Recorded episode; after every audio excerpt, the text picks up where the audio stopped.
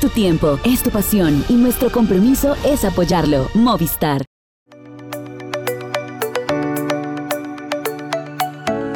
¿Qué tal amigos? ¿Cómo están? Bienvenidos a Pendiente Máxima. Estamos por acá en Italia, se ve muy bonito aquí, estoy en un hotel eh, muy cerca de donde se están celebrando en este momento algunas de las clásicas y el camino obviamente pues tendrá que terminar en el Giro de Lombardía. Vamos a repasar un poco lo que han sido las últimas dos competencias de fin de semana, de lunes, y por supuesto estaremos hablando del tema del momento que es la fusión entre el Jumbo Visma y el Quickstep, eh, el Saudal Quickstep que bueno, pues no acaba todavía de aterrizar la información, en eso estamos y vamos a tratar de, pues hablar un poco al respecto y tenemos opiniones de algunos corredores que también hablan pues de la posible desaparición de un equipo porque eso podría suceder con el equipo del Saudal Quickstep. Eh, por otra parte, pues una muy buena noticia porque Isaac del Toro, nuestro eh, gran ciclista eh, joven mexicano, bueno, pues ya recibió su alternativa y estaremos hablando con Fabio Baldato, eh, quien es uno de los directores del equipo del UAE Team Emirates, para que nos hable acerca de la llegada de Isaac. Y bueno, tendremos también los resultados de la vuelta a Ecuador y del clásico RCN. Pero antes, vamos hasta Cali, Colombia, para saludar a Marisol Toro. Mari, ¿cómo estás? ¿Qué tal, Goga? Un saludo muy especial. Qué gusto poder conectarnos de nuevo en Pendiente Máxima después de seguirte en todos estos reportes desde Italia y muy, muy ansiosos por lo que será este cierre de temporada con el Giro de Lombardía y también por toda esta previa que nos traes en el canal de Goga. Por supuesto, la acción no se detiene en esta parte del mundo y de eso también vamos a conversar hoy con eventos muy importantes en Colombia y Ecuador. La Fundación Gero trabaja por fomentar la seguridad vial para ciclistas y por el patrocinio de escuelas de ciclismo donde se forjan los próximos campeones del ciclismo colombiano. Más información sobre nosotros en www.fundaciongero.org.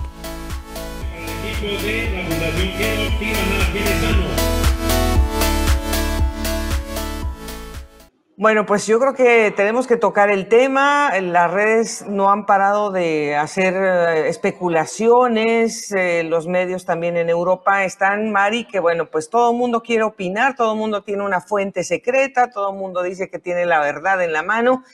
Lo que sí es cierto es que hay un, un momento muy crítico para los corredores del Soudal Quickstep. Y quiero, pues en este momento, llamarle la atención, como lo hemos hecho en otras ocasiones, a Patrick Lefebvre, que pues, seguramente a él no le interesa mucho la opinión de las periodistas mujeres tampoco, pero sí creo que es necesario decir con, un, con letras mayores, Mari, que esto que está pasando es culpa de, de Patrick Lefebvre, porque es que hasta hace muy poco, cuando explotó la bomba en las redes, él tuvo que hacer algún tipo, mm, digamos, como de mm, llamado a la tranquilidad dentro de su escuadra. Pero definitivamente la escuadra no sabía absolutamente nada y esto es un, pecado mayor, Mari, porque es que imagínate, los entrenadores, los directores, los corredores no sabían nada y les explotó por todas partes la duda.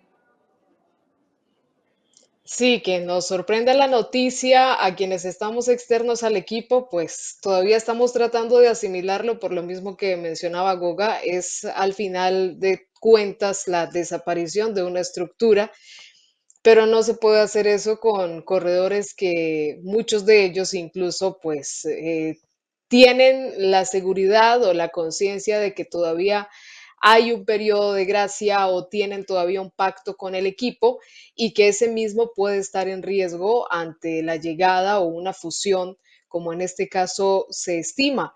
Eh, yo creo que es una forma pues bastante caótica de cerrar un vínculo entre muchos corredores y el equipo y definitivamente mm, por ahí también veía las declaraciones de Juliana Lafilippe pues sí los deja bastante consternados, sin mucha posibilidad de reacción, porque aunque está finalizando la temporada Goga, creo que justamente las dos grandes vueltas finales del año sirven para ese tipo de contactos, para que un corredor y un equipo entren en diálogo y demás. Y no puede ser que cerrando ya el año y tal vez ese periodo de contratación, pues se dé este anuncio. Bueno, pues es que no estamos hablando de un equipo que está como en peligro de descenso, es un equipo de los más ganadores de las últimas temporadas, tiene a dos de los corredores más emblemáticos de los últimos tiempos, que es Juliana Lafilippe y Remco Evenepoel, y eh, bueno, en este, en este instante solamente hay siete corredores que tienen contrato con el equipo, no sé si ya lo venía planeando, el, digamos que la dirección, porque el que solamente siete corredores tengan ese vínculo eh, oficial con el equipo quiere decir que a los otros los dejaron ir, no les dolió mucho verlos partir, como Andrea Bajoli, por ejemplo, pues por decir solamente uno de muchos corredores que se van. Pero definitivamente esta es una, es una situación que no se merecen estos dos nombres que estamos diciendo que a lo mejor los agentes ya los tienen a lo mejor un poco más tranquilos porque saben exactamente hacia dónde se van, si se van a quedar, si se van a ir a otro lado. Bueno, pues eso ya es otra cosa, pero a la vista pública, Mari, o sea, en este momento el ciclismo belga es el número uno del mundo por, por, por, por todas partes, con la excepción pues de Jonas Vingegaard, ¿verdad? Pero, pero lo demás, Mari, entre las mujeres, los hombres, eh, Bélgica es número uno y que el equipo, un equipo belga de esta tradición tenga este problema es horrible.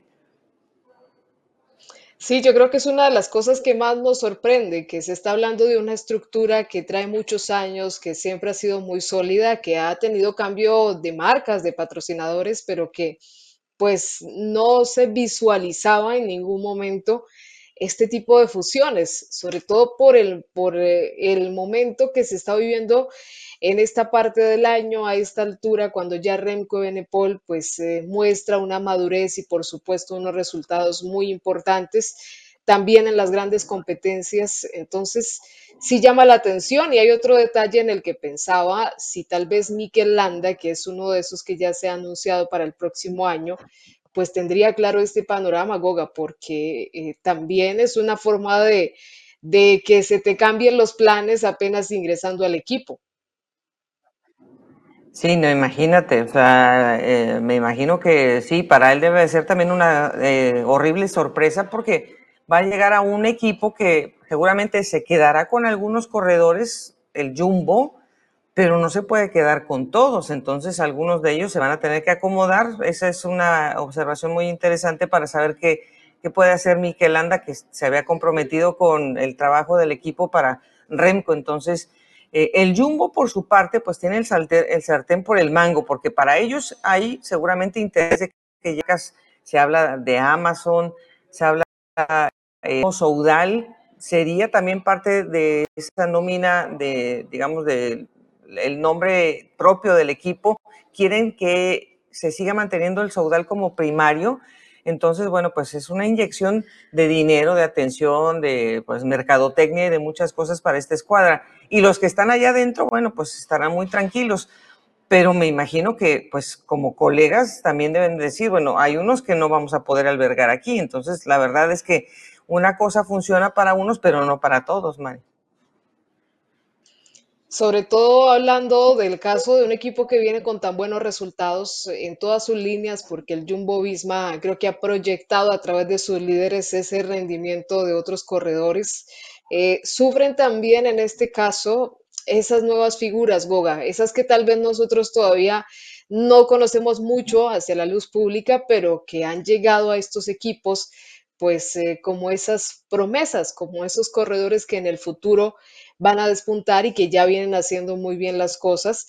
Y también representa incertidumbre para, para este tipo de corredores, porque pues al, al hacer esta fusión se termina eh, comparando fríamente eh, cada número, cada detalle de, de, estos ciclistas, quién ha rendido más, quién no. Y es también cortar un poco ese proceso para el que ellos creían habían llegado a un equipo y se entra ya en una pelea más cabeza a cabeza entre, entre esas capacidades y entre esos resultados. Bueno, precisamente porque queríamos tener la voz de algunos corredores con experiencia, pues le preguntamos a Rigoberto Urán, a Harold Tejada, eh, a Imanol Erviti y a Fabio Baldato, que es director deportivo del UAE Team Emirates, cómo ven esta situación y cómo va a impactar a futuro el ciclismo en la actualidad. Bueno, se han visto que hay equipos, obviamente, también depende de los presupuestos que tengan cada equipo. Eh, está claro que también hace falta pues más eh, grandes marcas, sean privadas o públicas, para que se vinculen a este, a este deporte. Hay un poquito de escasez acá en esto, pero bueno, de todas maneras eh, se ve la cantidad de ciclistas. En estos momentos lo que estamos viendo es muchos ciclistas que vienen de Dinamarca, de Noruega, de allá de esas partes de Europa, con 18 años, con un talento increíble. Entonces, ahora todos los equipos están contratando a todos estos jóvenes eh, y bueno, eh, también ha pasado un poquito, digamos que el estilo de carrera, el estilo de cómo se corría, ahora es un ciclismo más agresivo, pero bueno, todo el mundo, todos los equipos obviamente tienen que adaptar a esto al final es duro, ¿no? Porque hay muchos corredores también que se les están cerrando las puertas, eh, hay otros que se le abren rápido y, bueno, hay otros equipos que realmente no, no apoyan el trabajo que hace cada corredor, solo quieren victorias y cuando te van a renovar contrato dicen, pero no has ganado nada o esto lo otro. Eh, los equipos quieren corredores que solo ganen, así sea gregario de lujo, pero tiene que ganar. Eh, y nada, yo creo que el ciclismo está cambiando y, cada uno tiene que buscarse lo suyo, como, como decimos, hay poquitos equipos que valoran el trabajo de los corredores. Pues la verdad que no lo sé, no sé qué opinión darte o qué perspectiva darte porque yo esto creo que no lo había visto a este nivel tan importante nunca, ¿no? Entonces me llama mucho la atención. En cierta manera, aunque no me vaya a afectar directamente o estar yo dentro de la, de la movida. Eh, me da respeto, me da hasta me preocupa porque, porque es algo a un nivel que hasta ahora no, no lo había visto. Sinceramente no puedo decir nada porque cada vez que abro Twitter veo una noticia distinta, así que creo que tanto yo como muchos seguidores de ciclismo estamos esperando a ver qué va a pasar porque he leído muchas cosas en Twitter, así que pero bueno, espero que sea lo que sea que pase, que sea bueno para el ciclismo y para, para los corredores, ¿no? que no hayan corredores sin contrato, así que espero que, que lo que venga sea bueno para, para todos. Seguramente corredores, staff, directores no tendrán seguridad, pero depende del equipo del que se está hablando. Hemos vivido estas situaciones de equipos en el pasado cuando se cierra una escuadra y se crea mucho nerviosismo y presiones. Eh, yo hablo por mí. Estoy en un equipo fuerte que ha asegurado su futuro por varios años. Me siento afortunado. Pero si me meto en los zapatos de otros corredores y staff, no debe de ser un buen momento.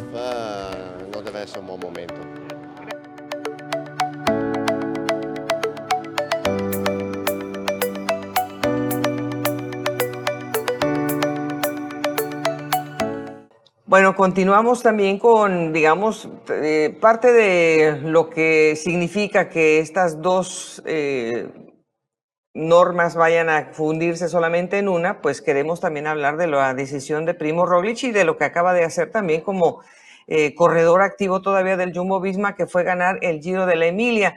Em, esta sí que me parece una situación mucho más, digamos, sensible, una situación mucho más calmada y civil, Mari, que se ha dado entre el Jumbo Visma y el, y el corredor esloveno.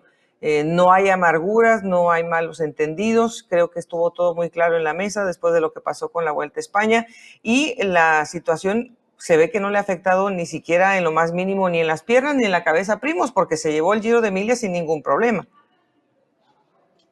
Realmente estuvo dominante el corredor esloveno y pareciera que todo esto que ha venido afrontando en los últimos días, pues se ha convertido también en una fortaleza, en una forma de querer cerrar la temporada de la mejor manera. Hace parte también de la experiencia. Creo que con todo lo que ha vivido Primo Roglic en los últimos años, en todo ese trasegar para perseguir el título del Tour de Francia, le ha dado esta madurez, el de la, la posibilidad de querer cerrar de la mejor forma con esta estructura que también lo catapultó, eh, dándole estos triunfos y se convierte eh, en el caso de su nuevo rumbo en una forma de llegar imponente también eh, a su nueva casa, ¿no? De que definitivamente se siga apoyando, tiene todo el palmarés, es cierto, lo trae para presentarlo ahí, pero si se termina ganando, pues es un refuerzo a, a esa posibilidad que se está negociando y, y, yo creo que hace parte también de la calidad que nos ha mostrado Primo Roglic,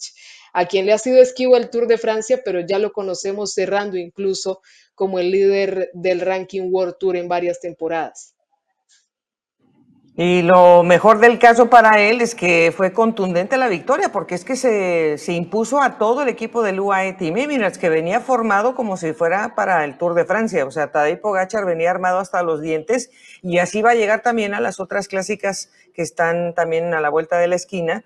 Pero sí es claro que, con el equipo, que no era nada malo, para nada el del Jumbo, eh, pudieron hacer un equilibrio y lo hizo muy bien al final Primo Roglic, así que bueno, pues se impone a Tadej Pogachar que dice que bueno, igual se equivocó un poco por haber atacado tan temprano. Eh, y esta es una, una situación, eh, Mari, que pues me provocó un poco de un poco de malestar porque me hubiera gustado más bien ver a un Adam Gates que se veía que venía con quizás más piernas que el mismo Tadej. Sí, Goga, a veces pasa un poco que estos corredores pues manejan una gran ambición para hablar en el caso de Tadej Pogacar, siempre quiere lucirse en todos los terrenos, eh, hace parte también de esa personalidad, de, de, ese sello que le conocemos al corredor esloveno, pero sin duda creo que Adam Yates también está en una magnífica temporada. Eh, lo lamentamos también viéndolo ingresar después de esa caída, pero sí es un corredor que ha demostrado rendir muy bien en este tipo de trazados y este cierre de las clásicas italianas, pues creo que también le vienen bastante bien a las condiciones de un corredor como el ciclista británico. Pues eh, mira, te cuento que en este lunes que estamos grabando se celebró el, la Copa eh, Bernocchi, que es una carrera que tiene un circuito bastante duro, exigente, más de 2.000 metros de desnivel. Son siete giros a este circuito que tiene un repecho duro de casi 1.800 metros. Y obviamente, pues uno piensa, ¿son los ponchers o son los sprinters? Y finalmente fueron los ponchers los que se han impuesto en la jornada de hoy con Wout Van. Pero esta mañana, Mari, hablamos eh, con dos corredores latinoamericanos, con Alejandro Osorio del GW Shimano Sidermec y también con Eduardo Sepúlveda, cada uno con la, una visión distinta de lo que les ha tocado en el cierre de la temporada. Así que escuchemos. Eh, hola Goga, hola a todos los latinoamericanos que me escuchan. Eh, bueno, se siente bien estar acá. Hemos hecho bastantes clásicas, bueno, no, hemos hecho al final un poco menos de lo que hemos querido porque nos cansaron Adriática Iónica. Creo que era una carrera en la que podíamos estar adelante disputando, pero bueno, en estas clásicas se corre con la mayoría de los equipos World Tour. Eh, ayer en la Emilia, en la Emilia eran 18 equipos World Tour. Y bueno, eh, se fue muy rápido. Eh, en Pantani pues un buen, buen resultado. Terminamos 15 y estuve ahí. Y bueno, en la Emilia llegamos al circuito a San Luca y intenté probar de pronto a ir una fuga, pero se iba muy rápido. Pero bueno, se intentó y, y aquí estamos para seguir en las carreras. Hoy Agostoni el 11 haremos Veneto, el 13 tenemos una carrera de gravel y el 15 tenemos Veneto Clásico. Alejo, ¿cómo ha sido también para, para ti ajustarte a la filosofía de, del w, GW Shimano Cibernetics? Bueno, me he sentido demasiado, demasiado bien, eh, me siento como en familia, el profe Luis Alfonso Celi me ha apoyado mucho, me siento tranquilo, también le he retribuido la confianza porque en Colombia he ganado bastantes etapas y bueno, acá es difícil ganar, pero, pero estamos ahí, hemos estado con los mejores en el Pantani y Mateotti estando adelante y bueno, espero poco a poco, al final esta, esta temporada ya, es, ya se acabó, pero bueno, vamos a seguir con estas carreras que siguen y, y el año entrante vamos a seguir viniendo. Bueno, Alejo, eh, obviamente cada año se, se vive más rápido eh, el ritmo de carrera. ¿Para ti ha sido significativo el cambio del 2022 a ahora? Sí, cada vez se va más rápido, cada vez son mejores los corredores, más tecnología. Yo estaba pues mirando mis números, yo tengo en este momento los mejores de mi vida. Y, al final con los mejores de mi vida está uno, o sea, en la subida quedan pocos y quedan 25, 30, no es como antes que que quedaban poquitos, entonces yo antes hacía estas carreras y hacía, eh, llegué a ser top 10, ahora es más complicado, pero bueno, creo que como ellos mejoran, nosotros mejoramos. Y, y nada, trabajar todo es de trabajar, si uno trabaja, mejora. Bueno, esperemos que haya servido. El final de la vuelta costó. Eh, nada, tuvimos en casa dos semanas de recuperación, algunos entrenos fuertes, pero bueno, ahora tengo que competir las últimas carreras del año y esperemos estar bien. Este año que ha sido diferente con una filosofía tan distinta como es la del Loto. Sí, bueno, quizá un equipo distinto a lo que estaba acostumbrado, pero la verdad que me he adaptado muy bien. Eh, hay muy buen ambiente en el equipo, muchas ganas de trabajar, muchos jóvenes talentos ¿no? de Bélgica, así que no, la verdad que motivado y también contento porque me hayan renovado ahí, así que ahora dos años más ahí. No sé, quizás hay jóvenes también en el equipo y bueno, también creo que hay buen ambiente, hemos tenido también buenas concentraciones, creo que ahí me han conocido bien y bueno, después en la vuelta también antes de la vuelta en Castilla de León que ahí pude ganar, creo que eso ayudó a la renovación. A diferencia de otras temporadas, también es la primera vez que hago la vuelta a España, que la verdad siempre tenía ganas, pero nunca, nunca la he podido hacer. Y sí, bueno, con el equipo al principio sí que tuve muchos días de carrera, pero después sí que quizá me dejar un poco más tranquilo, poder hacer concentraciones de altura y creo que eso también hizo que diera un pasito adelante en cuanto al rendimiento. Bueno, pues ahí están eh, las voces de dos corredores que pues tienen perspectivas diferentes. Sus equipos eh, no son de World Tour los dos, pero pues obviamente necesitan hacer un trabajo eh, importante para, para, digamos, prolongar su, su futuro. Pero lo de Eduardo Sepúlveda, Mari, la verdad es que alegra mucho que sean dos años más con el equipo y es una escuadra que le está dando realmente la vuelta a la historia, porque de cómo terminó el año pasado a este es el sol y la noche. Y ahí tiene un valor agregado, pues eh, esa posibilidad que en su momento le dieron al corredor argentino, eh, la opción también que él mostró de seguir en el ciclismo profesional y por supuesto la forma como cerró, pues es también una motivación muy grande. Mientras ellos vienen levantando también nuevas figuras. Yo creo que en el caso del Loto Destiny, pues no se trata de quedarse simplemente lamentando que se descendió, que tal vez no se tuvieron eh, los puntos necesarios en esa temporada, sino tratar de levantar rápidamente y pues hacer los cambios necesarios para emprender eh, un nuevo camino como nos ha mostrado este equipo durante el presente año y nos alegra muchísimo porque lo comentábamos también en ediciones pasadas pues eh, todos vimos la, búsqueda que emprendió Eduardo Sepúlveda para mantenerse ahí y el hecho de que pueda recibir ahora este voto de confianza, pues es importante y también un reconocimiento a ese trabajo profesional.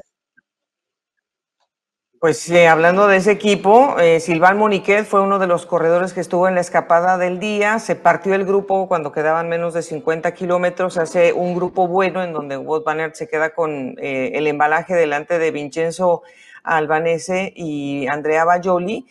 Em, y bueno, pues obviamente para Wout Van también le hacía falta un poquito un empujoncito porque había quedado ya segundo en varias ocasiones. Fue segundo en los campeonatos europeos Em, había ganado el Tour de Bretaña, bueno, ahí le había ido muy bien, pero tenía esas ganas de, estrenarse en una competencia como esta. Y al final también, Mari, hablamos con eh, Iván García Cortina, que estuvo en el grupo que venía persiguiendo con Michael Matthews, que tampoco se le dio esta oportunidad, pero el corredor español del Movistar em, entró en el grupo de persecución. Y también hablamos con Santiago Umba, que fue uno de los muchachos del GW eh, Shimano Sidermec que pudo terminar la competencia. Escuchemos. Sí, la verdad que esta es una carrera muy dura, ¿no? Yo creo que es muy dura para escaladores y muy dura para gente rápida, porque no tiene subidas que hagan que beneficien a los escaladores y para la gente rápida, pues obviamente sufrimos mucho. Así que hay un equilibrio ahí eh, que se juntan muchos tipos de corredores, ¿no? Yo creo que es una carrera muy dura y bueno, se intentó hacer lo que se pudo y ahí estuvimos. Hasta ahora, ¿cómo haces un balance de lo que has podido recolectar positivamente del año? Bien, aparte faltó una victoria, o una, una, o más, ¿no? Ojalá hubiera habido muchas victorias, pero bueno, eh, el balance yo creo que es positivo a falta de, levantar los brazos. ¿Cuándo cierra tu año, Iván? Cierra pasado mañana en Piamonte y, y con el Mundial de Gravel después. Terminamos hoy un día más en estas clásicas italianas que pues son exigentes. Más para nosotros que somos un equipo pues continental, eh, siempre vamos muy atrás. Entonces pues es siempre muy difícil porque por ejemplo de la subida eh, que era muy estrecha pasaban de a uno en fila indiana, entonces eh, nosotros los que íbamos atrás pues siempre íbamos desgastando siempre un poco más. Al final pues hice lo que se pudo, eh, me siento pues bien y nada pues quiero tomarme estas carreras como para aprender, eh, tomármela con calma y pues disfrutarlas también un poco. Se cumplió de todas maneras el objetivo de tener adelante a alguien en la fuga, ¿no? Sí, eso habíamos hecho con el equipo. Eh, era intentar pues estar en la escapada y, los demás pues intentar tener eh, la posición hasta el final.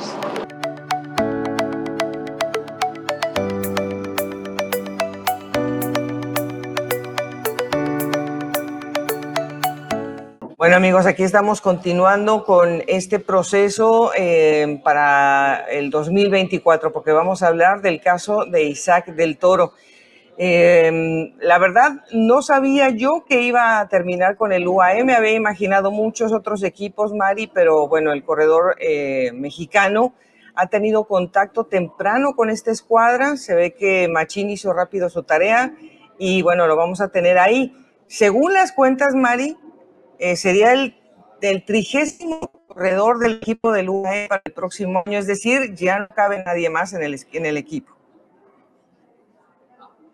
Ha sido una de las grandes noticias de, este fin de semana, de muchísima repercusión, por supuesto, en Latinoamérica.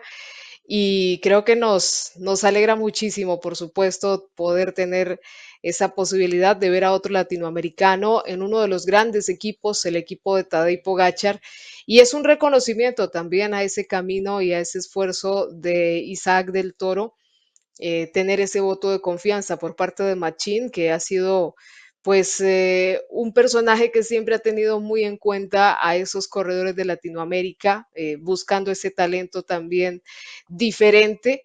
Y creo que esto también sigue agregando pues variedad al equipo, además de todas estas cartas jóvenes que llegan justamente para vivir el proceso. Y creo que es lo más importante de comentar, Goga, valorar la gran oportunidad que tiene Isaac del Toro, pero también saber que llega eh, a vivir un proceso importante de formación y a terminar de recibir eh, pues todo ese conocimiento necesario para llegar a triunfar en las grandes competencias.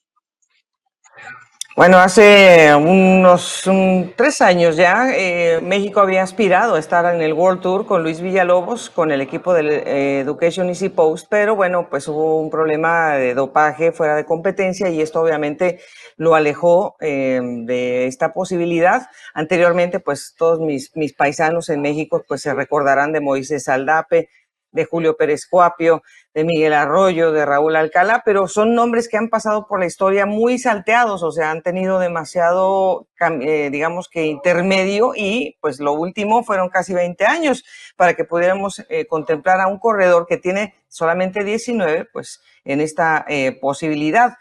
Y pues como queríamos ya de inmediato preguntar sobre el caso, nos acercamos con Sebastián Molano y con Fabio Baldato para que nos hablaran los dos, eh, uno corredor y el otro director deportivo del UAE Team Emirates, para que nos hablaran de la llegada de Isaac a este equipo. Bien, bien, para mí es bonito. Hablé con él durante la vuelta, hablamos un poco, intercambiamos un poco que de, de, cosas y bueno, yo creo que es bonito para mí tener un, un parcero un parcero más, un, un, sudamericano, yo creo que es especial y vamos, eh, es un corredor que, que también tiene muchísimo futuro y, y, yo creo que llegará muy lejos.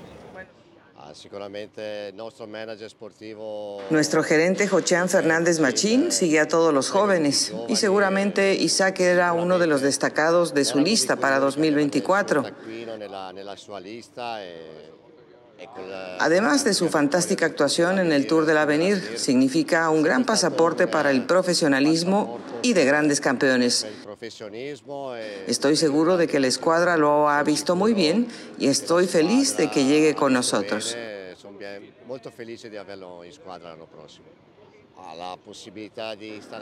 En el primer año estará al lado de campeones establecidos y espero que llegará con ganas de aprender y aportar al equipo. Para su fortuna y la de nosotros es que ya es un ganador probado y empezará a ganar experiencia de otro tipo y madurar, así como tomar un ritmo y otro nivel. Para nosotros es importante un corredor completo que puede hacer carreras de un día, aunque ahora hay que esperar un poco para saber qué tipo de corredor tenemos en las manos. Pero Isaac se vio muy bien en las subidas. Lo evaluaremos como un corredor completo. Bueno, Mari, por otra parte, eh, hay que decir que bueno, México ya pues, nos había dado también noticias con la llegada de Edgar Cadena al equipo del Green Project, Bardiani CSF Faisane, que es uno de los nombres más largos que tenemos entre los equipos. Eh, que es también es, es, muy viable, es muy válido eh, el paso por el ciclismo eh, team italiano, porque realmente es uno que, que te puede dejar al descubierto muy buenas cualidades también, sobre todo en la, en la escalada. Por supuesto, y uno de esos ejemplos ha sido, pues, de los más recientes, Egan Bernal, de todo ese camino que hizo en este tipo de equipos en territorio italiano. Y en el caso de estos dos mexicanos, para mencionar también a Isaac del Toro, pues nos está mostrando dos procesos diferentes como puede darse eh, la llegada a la primera categoría del ciclismo. Algunos tardan un poco más, pero eso no quiere decir que no exista el talento. Y en el caso de Edgar Cadena, pues hay que destacar no solo un gran rendimiento en competencia latinoamericana, sino en el calendario amateur español, donde recientemente, justo antes de llegar a este equipo a hacer estas pruebas, pues estuvo brillando en competencias como la Vuelta a Cantabria y dominando varias pruebas del torneo Euskaldun, que creo que es uno de esos eventos en donde estos ciclistas pues obtienen eh, esa visión y esa posibilidad de, de recibir una oportunidad en un equipo ya de categoría profesional y Edgar Cadena ha sido de esos grandes protagonistas. Eh, otro que tenemos como ejemplo en ese mismo caso, pues Hace poco terminó la Vuelta a España, el corredor uruguayo, pero realmente destacar a Edgar Cadena porque viene de una temporada espectacular en ese ciclismo amateur y creo que ha demostrado esa capacidad ahora en este inicio de las clásicas italianas. Primero que todo, Goga, pues asimilando ese ritmo de competencia y logrando completar estas clásicas.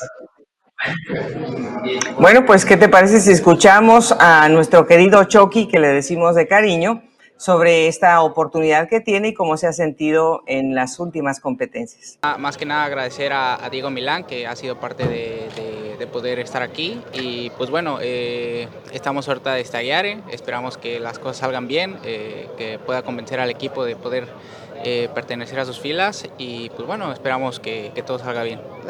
¿Qué sensaciones eh, te crea pensar que vas a correr hoy con campeones del Giro, del Tour?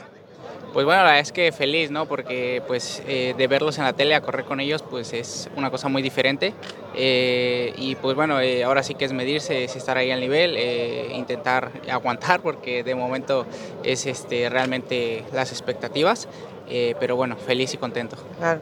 Chucky, ¿cómo ha sido también el cambio de filosofía del ciclismo español amateur a este italiano profesional? Mucho cambio, mucho cambio. Eh, verdad, aquí las carreras son muy rápidas. Eh, ya yo ya tenía un poco de conocimiento, ya he corrido en Italia, ya tenía el conocimiento, pero pues bueno, eh, digo, desgraciadamente en Agostoni no, no tuve las buenas, mejores sensaciones, las piernas hinchadas. ahorita estoy recayendo en una pequeña como gripe, enfermedad y pues bueno, eh, voy positivo, eh, me intento olvidar de eso y dar lo mejor de mí. Eh, en tu evolución como escalador, ¿cómo te has sentido en estos últimos meses del año? Pues bien, desgraciadamente pues en la pretemporada cogí un poco de peso de masa muscular y pues bueno, eso me ha mermado un poco en la escalada, pero pues bueno, vamos progresando con el peso que tenemos porque también ha sido bastante beneficioso para sprints, para, para el llano, entonces eh, pues de momento se ha trabajado mejorar con ese peso y, va, va, bien la cosa, ¿no? ¿Cómo se termina el año para ti entonces? Eh, pues la verdad es que se termina bastante bien, eh, bastante contento con correr esta, este tipo de carreras y pues bueno, eh, positivo siempre ante todo. Bueno, continuamos con el tránsito de la información aquí en Pendiente Máxima. Usted verá que hay mucha gente acá, pues estamos en el lobby del hotel, pero no se preocupe que aquí continuamos con, con los comentarios. Y bueno, Mari, eh, estábamos desde la semana pasada que escuchábamos qué era lo que se tenía planeado para la Vuelta a Ecuador. Eh, digamos que mm, la manera en que se tuvo que hacer con algunas limitaciones eh, bueno, sin embargo, bueno, pues lo deportivo es lo que más eh, llama la atención y en este caso, pues el equipo de Banco de Guayaquil realmente fue uno de, de los que dominó, porque además se llevaron el título de élite y el sub-23, Mari. Por supuesto, ha sido un evento bastante bonito, sobre todo para ver eh, a esos escaladores en proyección, como bien lo acotaba el presidente de la federación hace algunos días aquí en Pendiente Máxima. Pues hubo algunas limitaciones y tal vez nos, nos hubiera encantado ver una prueba frente al cronómetro, pero bueno, todo hará parte de, de lo que viene para el próximo año del que ya se está comentando. Pero destacar que las dos máximas escuadras ecuatorianas, Banco Guayaquil, que repite título además con Robinson Chalaput, que se convierte en bicampeón, pues eh, obtuvieron grandes resultados porque el Movistar Bets PC eh, no estuvo en ese primer lugar, pero sí se llevó varios triunfos de etapa con corredores como Marco Tulio Suesca, colombiano, como Richard Huera, que definitivamente hicieron un gran trabajo, al igual que, Santiago Montenegro. Así que creo que es de resaltar eh, esa figuración que han tenido los dos equipos más importantes del país y la posibilidad de que se haya podido llevar a cabo esta edición, que también es muy importante para que estas estructuras pues continúen adelante. Y por supuesto resaltar el triunfo de Robinson Chalaput después de esa lesión tan fuerte que tuvo, esa fractura de fémur de la que se pudo recuperar y pues recoger nuevamente una victoria después de lo que significa un proceso de esa magnitud.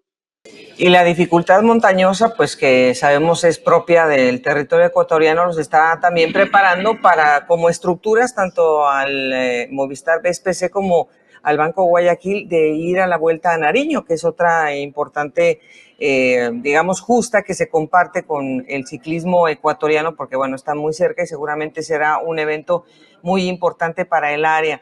Eh, nuestro colega, don Ernesto eh, Almeida, que siempre nos está ayudando con, datos y con fotografías, pues nos ha también mandado las impresiones tanto de eh, nuestro querido Chala como de Nixon Rosero, que terminó siendo el campeón sub-23 de la, del ajuste. Escuchémoslos. Eh, entrenar, entrenar duro todos los días, creo que el sacrificio que se hace está aquí reflejado otra victoria en su brillante palmarés, eh, Robinson. Sí, gracias a Dios eh, tenemos esta victoria, creo que muy feliz de haber tenido este, este, este, triunfo. ¿Cada triunfo tiene un sabor especial? Sí, sí, este mucho más porque después de una fractura que tenía al principio de año, eh, las cosas no venían bien y bueno, ganar acá es, es, algo grande. ¿Qué le pareció la vuelta a Robinson? Bonita, un recorrido bastante duro, técnico, creo que lo hicimos bien. ¿Qué viene para ahora? Vuelta a Nariño y vuelta a Costa Rica. ¿A quién le dedica este triunfo? A mi familia, a mi esposa, a mi hijo, mi madre, mis hermanos. Estoy muy feliz, muy motivado por este triunfo. Eh, nos ha salido súper bien la carrera ¿no? con mi equipo. Hicimos, hicieron uno y dos en la general y conmigo ganamos la sub-23. ¿no? He trabajado mucho todo el año y bueno, aquí se ve reflejado todo el esfuerzo y, y disciplina que hemos tenido. ¿Le afectó los cinco minutos que le impuso eh, en la sanción, Nixon? Sí, sí, claro, me afectó bastante, ¿no? La idea era hacer podio, uno, dos y tres, pero bueno, no. Igual no supimos llevarlas, llevar bien la, la situación y bueno, no pudimos llevarnos las 23. La segunda, la penúltima etapa estuvo decidida la vuelta. Desde la segunda etapa, ¿no? Ya marcamos diferencia y bueno, eso es algo bueno para nosotros. ¿Cuántos años tiene Nixon? 21. ¿Qué viene de hoy en adelante? eh, de aquí, Vuelta a Nariño, y la verdad que no se sabe más el calendario del equipo. Esperemos a que nos informen ellos. ¿Me gustaría ir a Europa, Nixon? Sí, sí, claro, no, siempre he soñado con estar en Europa y mi objetivo es ese, ¿no? Por eso me, me, me motiva bastante, entreno fuerte, ¿no? La idea es llegar allá. Esperemos que con ayuda de Dios se logre eso. Bueno, pues eh, esto es parte de la acción que se ha vivido para el ciclismo latinoamericano, Mari, pero pues antes de despedirte sí quería que habláramos rápidamente de la actuación que ha tenido Orluis Aular, eh, porque bueno, pues el hombre llegó con la intención de recuperar victoria que a lo mejor se le escapó en la Vuelta a España y que no pudo terminar, pero la Vuelta a Croacia fue muy buena y al, y al mismo tiempo un poco cruel con el venezolano, quien finalmente se llevó el título del evento. Ha sido realmente una bonita manera de recuperar ese terreno que tal vez dejó pendiente en la Vuelta a España, además porque pues todavía debe estarlo asimilando, aunque ya se ha visto ahí al frente de los mejores del mundo, el poder batirse en la búsqueda de victorias de etapa y finalmente de, del triunfo final con hombres como Alexander Kristoff o con Magnus Schilfeld, que sigue siendo, que viene mostrando grandes condiciones pues es un triunfo muy importante para Ular, que como lo mencionábamos anteriormente con los mexicanos, pues ha tenido que recorrer un camino de muchísimo trabajo para recibir esta oportunidad y finalmente lograr concretar una carrera como la ha logrado en Croacia. Realmente difícil y complicada para él, pero al final victoria para el Caja Rural que también pues creo que le llega bastante bien en este cierre de temporada. Y bueno, Mari, estamos también a la puerta de que se celebre la Trevale Varecine. Eh, estará participando Paula Patiño, estará también eh, eh, Natalia Franco y Luciana Roland de Argentina, así que vamos a tener participación de Latinoamérica para cerrar las clásicas. pues la próxima vez que nos veamos, Mari, seguramente estaremos hablando de lo que hicieron estas tres damas y obviamente de lo que las italianas van a querer hacer acá en su casa. Por supuesto, estamos atentas a estas clásicas italianas y al cierre de la temporada ahí, con ese Giro de Lombardía que también va a ser algo muy especial en este cierre de año, Goga. Muchos éxitos. Si no han podido ver los más recientes reportes, de verdad que se los recomendamos porque hay muchísima información ahí para degustar. Y por acá nos quedamos también muy atentos a todas las novedades del ciclismo latinoamericano y nos encontramos en ocho días. Un abrazo, Goga. Muchas gracias, Mari. Y no nos despedimos porque ya está tocando la puerta también Eder Garcés desde Medellín. Pues como habíamos comentado, nos toca a la puerta Eder Garcés, nuestro socio con ADN Cycling, y él está en Medellín. Yo estoy por acá en Italia, donde tú estuviste no hace mucho, mi querido Eder. Hola Goga, ¿cómo estás? Un saludo para todos, para todas las personas que nos siguen pendiente máxima.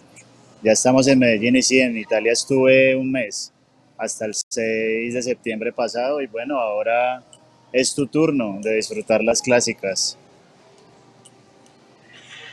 Sí, en eso estamos, Eder. Estamos en esas, aunque no sé qué está pasando. Bueno, sí sé qué está pasando. El clima está cada vez peor y el sol que está pegando ahora parece más de verano que de otra cosa. Pero bueno, mientras no llueva, para el ciclismo es mucho mejor porque no se caen y la cámara no se echa a perder.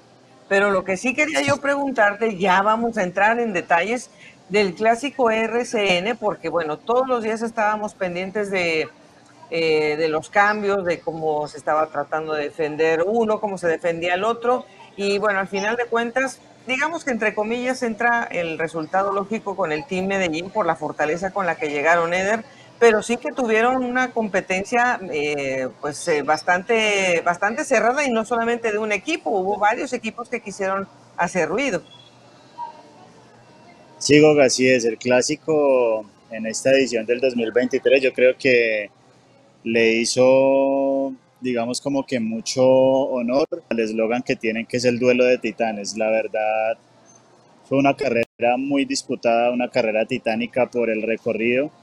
Es la primera vez que en mi carrera y al servicio del ciclismo hago un clásico RCN completo y la verdad es que este fue un clásico netamente para escaladores, un clásico hecho a la esencia del ciclismo colombiano, todos los días alta montaña, todos los días un sufrimiento y cambios en la general que le dieron un toque y un tinte muy especial a, a la competitividad, pero sobre todo remarco un aspecto y fue ese duelo y esa confrontación directa entre los grandes veteranos expertos del pelotón contra las nuevas generaciones que se vienen abriendo paso.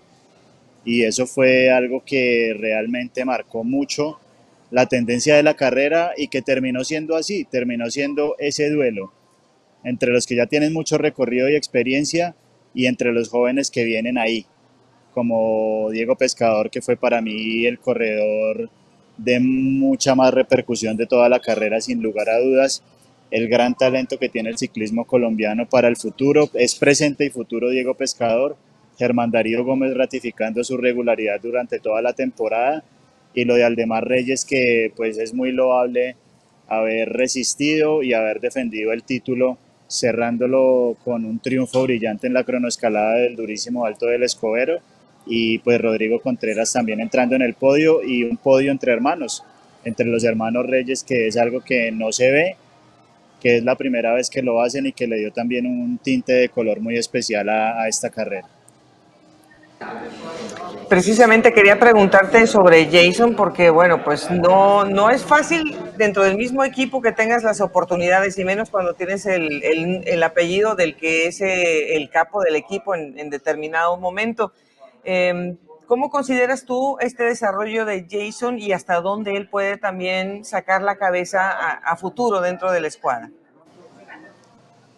Pues Jason ha hecho un recorrido, o sea, son dos hermanos que en cuanto a nivel ciclístico tienen muchas condiciones ambos. Eh, Aldemar pues obviamente es el de más experiencia, el que tiene más rodaje, pero Jason ha hecho una carrera fructífera muy buena Recuerdo su proceso desde Vuelta del Porvenir, Vuelta del Futuro, que se mostraba como un gran escalador, pero ha tenido, digamos, un poquito de menos suerte que Aldemar. Ha tenido problemas de lesiones, caídas muy drásticas que lo han hecho parar, pero en este clásico todo le salió redondo. Un corredor que es un escalador puro, un escalador neto, ya ambos habían tenido la oportunidad de figurar ganando etapas, siendo protagonistas, pero es la primera vez que comparten en un podio en familia y es una relación muy bonita que tienen de hermandad, pero parecen los mejores amigos. Jason es un gran corredor, dio todo por su hermano y producto de ese gran trabajo que hizo, de esa buena selección que supo hacer durante los momentos críticos de, de algunas de las etapas que fueron claves para este clásico, logró sacar también rédito y ventaja para sostener un lugar de privilegio dentro del podio, pero también ayudando a su hermano sin dejar de lado su labor y eso también es lo que más destaco. Eh, digamos que poniéndolo en un orden de, de, ciclismo internacional de alto nivel, es como decir, fue como una especie de sepus para el Team Medellín, defendiendo a su líder, pero también haciendo un gran resultado. La, situación de, la caída que evitó que Rodrigo Contreras pues estuviera más cerca en tiempo, al final ya era más complejo poder recortar el tiempo y además la gran actuación que tuvo eh, Aldemar en, en, la cronoescalada. Sin embargo, pues eh, esta escuadra de Colombia Pacto por el Deporte eh, sigue siendo un, pilar muy importante, Eder. A lo mejor mucha gente no, no le da el crédito al grupo que, que ellos tienen, porque bueno, pues entre los cambios de nombre y todo, a lo mejor la, las personas se sacan un poco de balance, qué está pasando, si son los mismos o ya cambiaron o qué pasó pero sí, eh, deportivamente es una escuadra que, que sigue siendo eh, muy importante para, para, los aspirantes también a tener un desarrollo en el calendario nacional. Son muy competitivos y tienen una mezcla de juventud y experiencia que, que los hace también interesantes a la hora de mirar. Esta vez venían con un clásico, digamos que muy mentalizado para ganarlo y tenían un capo muy definido que era Rodrigo, que siempre es el corredor más regular de la temporada, el que gana las clásicas regionales, pero a que también se le ha hecho un poco esquivo el tema de ganarse una de las grandes del calendario nacional. Ha estado cerca, lo ha intentado, este clásico ha sido, digamos, como que el punto que tuvo más cerquita de todos para, para poder ganarse una de las grandes del calendario nacional. Finalmente no se le pudo dar, pero lo dio todo. Lo dio todo Rodrigo, estuvo muy bien, dio también muestras del gran contrarrelojista que es y logró hacer una gran cronoescalada. Fue un duelo tremendo que solamente se definió por un segundo entre él y Aldemar. Pero sí, siempre el potencia de la vida, en este caso Colombia Tierra de Atletas, dio, dio la batalla, ganaron etapa con, Jay, con Jason Casallas en Tunja y siempre se mostraron. Ahí tuvieron también entre los mejores sub-23 a Cristian Rico, así que es un equipo que siempre da de qué hablar. Eh, dentro de, digamos, pues los demás que a lo mejor ven un poco más de lejos ahora estas batallas que se están gestando más puntualmente, eh, ¿cómo describes también la actuación de los equipos como el EPM o el JB, que también, bueno, pues estuvieron tratando de ingresar por lo menos a una ficha en el top 10?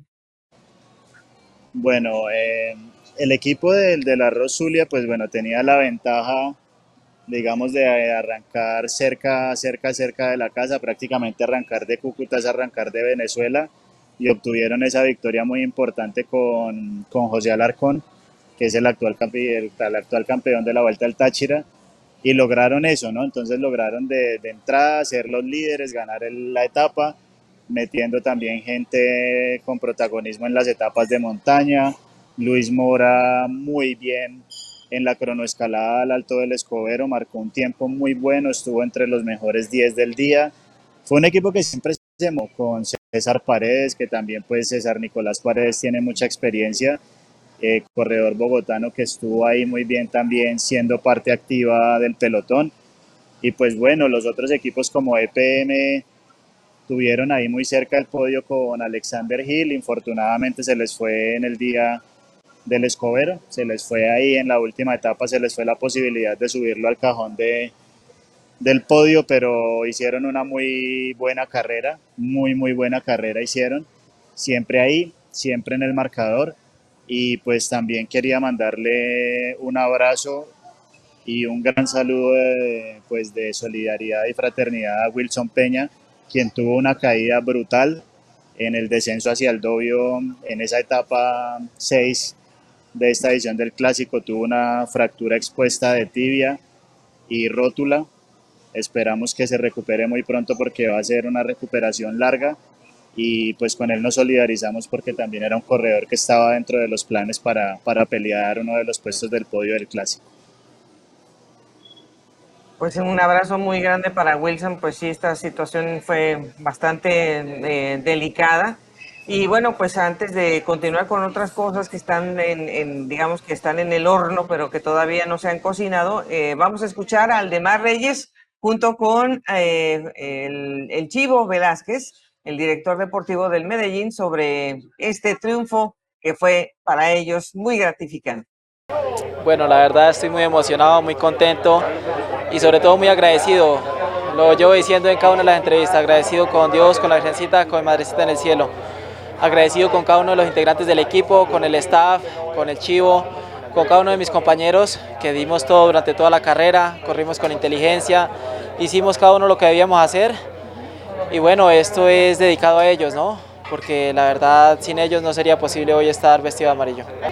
Eh, alguna vez en una etapa eh, quedamos primero y segundo, eh, pero así en una carrera y más de las dimensiones del clásico no, no lo habíamos hecho.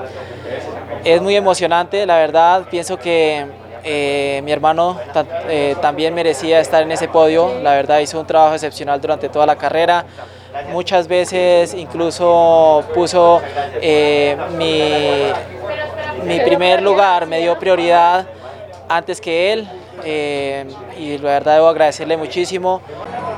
Nos habíamos preparado para eso, nos preparamos desde que arrancamos las carreras siempre nos preparamos para ganarlas, para disputarlas con uno u otro corredor. La verdad es que tenemos un equipo muy unido, muy homogéneo y, yo creo que esa es la clave, ese trabajo en equipo y que al que se monte en el liderato, a ese apoyamos. Bueno, Eder, eh, esta, esta es una muy, muy buena, pero pues hay que darle la vuelta porque todavía quedan algunos compromisos, pero sobre todo queremos saber eh, del ciclismo femenino, porque pues eh, no se ha terminado, por supuesto, en Colombia el calendario. No, el calendario sigue. Viene la Vuelta Antioquia femenina, que a su vez también es vuelta para los juveniles, para los corredores varones de categoría juvenil. Es del 3 al 7 de octubre. Va a ser entre el departamento de Antioquia en la, en la región del occidente, es decir, arranca en Santa Fe de Antioquia y estará terminando por ahí por el suroeste de Antioquia, cinco días de carrera. Esperamos que sean todos muy bien. Una carrera que sirve mucho para la preparación del Tour femenino, que es como el último gran objetivo que tienen las damas de nuestro país, que va a ser en una región pocas veces diría que es inédita en la exploración de carreras del calendario nacional que es Putumayo. Estaremos también allá en Mocoa pues para el Tour femenino y la Vuelta del Porvenir. Y digamos que esta Vuelta a Antioquia va a servir para eso, para tener un poquito más de rodaje para las chicas y que lleguen con buenos, buenos kilómetros al Tour femenino, a esta importante competencia del calendario nacional que es parte del cierre antes de la Vuelta del Futuro, que ya es la que cierra el calendario como tal en Colombia con los prejuveniles hombres y las damas juveniles. Eder, y bueno, ya que estabas tú por allá en el pelotón nacional este fin de semana, em, ¿cuál ha sido, digamos que la primera impresión de la noticia de Isaac del Toro con el equipo del UAE por allá?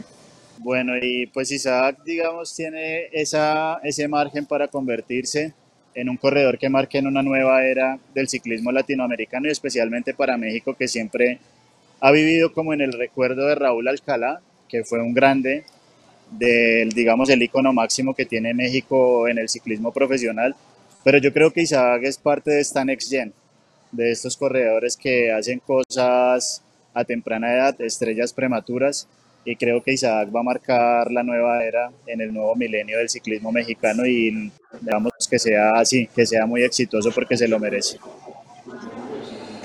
Pues eh, imagínate cómo estoy yo, estoy más que contenta, estoy con eh, pues muchas expectativas, pero yo creo que también hay que decirle a todos los, a la afición en México que bueno, las cosas se, se tienen que caminar antes de correr y no me le vayan a poner los milagritos de siempre a los corredores de que ya va a ganar esto y aquello, porque lo primero que los corredores quieren hacer, Eder, es entrar a un equipo, conocer al equipo, conocer a sus compañeros, desarrollarse a los 19 años. Todavía no sabemos cuál va a ser el más el fuerte de Isaac, entonces pues calma, calma para todos.